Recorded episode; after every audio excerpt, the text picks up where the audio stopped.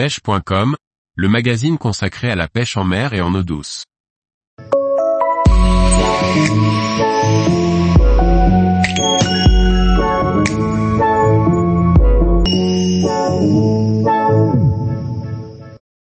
Les hameçons pour la pêche au feeder, la simplicité demeure efficace.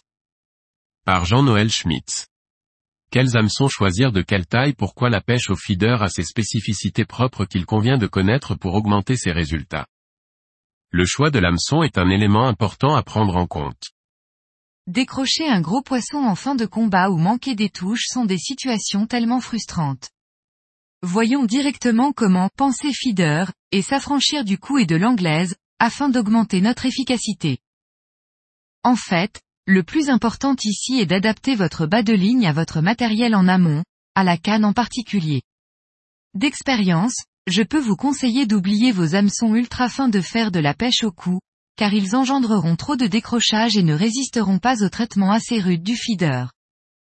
En effet, à la grande canne, on choisit le diamètre de l'élastique en fonction des poissons recherchés et du poids du flotteur, alors qu'au feeder, on opte pour la canne et le sion adapté au poids lancé et au couple vent, courant. Même avec les cannes feeder les plus souples, vous n'obtiendrez pas les capacités d'absorption des chocs d'un élastique fin et peu tendu. J'ajouterai que plus la canne est dure et la pêche lourde, plus la pression sur l'hameçon est forte et le risque de décrochage élevé. Et ceci, sans compter l'action du feeder qui, en balançant dans l'air lors des derniers moments du combat, a tendance à arracher l'hameçon de la gueule du poisson. Ce sont donc d'excellentes raisons pour ne jamais pêcher trop fin et ne jamais utiliser des hameçons trop petits, et ce même s'il y a des exceptions, rares par définition. En dehors d'un mauvais ferrage ou d'une casse, la perte d'un poisson en plein combat est due à deux causes.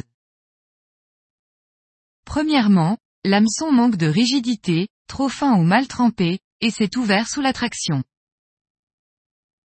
Deuxièmement, son fer était trop fin, mais bien dur, et a coupé la lèvre du poisson sous la pression. On sait par ailleurs qu'un hameçon léger permet d'avoir plus de touches en améliorant la présentation de lèche. Donc, en augmentant le diamètre du fer de l'hameçon, sans augmenter la taille du dihameçon, on augmente la surface de contact avec la chair du poisson. Ce qui permet d'appliquer plus de pression sur la ligne et d'amener de façon fiable le poisson à l'épuisette, sans beaucoup en augmenter le poids. Le meilleur des deux mondes. Ceci étant dit, les hameçons à courte ou moyenne ampe restent compacts, assez légers et m'ont toujours semblé moins décrochés du poisson que ceux à ample longue. Éliminez donc directement les hameçons trop fins de fer et, ou trop petits, 18, 20, 22, etc. Rassurez-vous, car je fais 85% de mes pêches en 16, 14 et 12, montées sur du fluorocarbone de 12 à 17 centièmes. L'utilisation d'une canne plus souple et d'un frein peu serré sont également des réponses valables, mais pas toujours applicables.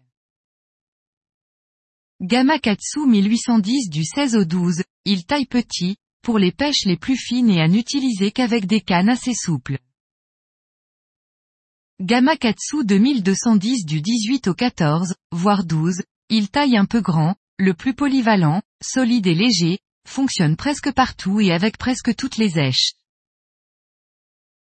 Drenan Super Spade du 14 au 8, pour le courant et les pêches de gros poissons en zone naturelle. Tous les jours, retrouvez l'actualité sur le site pêche.com. Et n'oubliez pas de laisser 5 étoiles sur votre plateforme de podcast.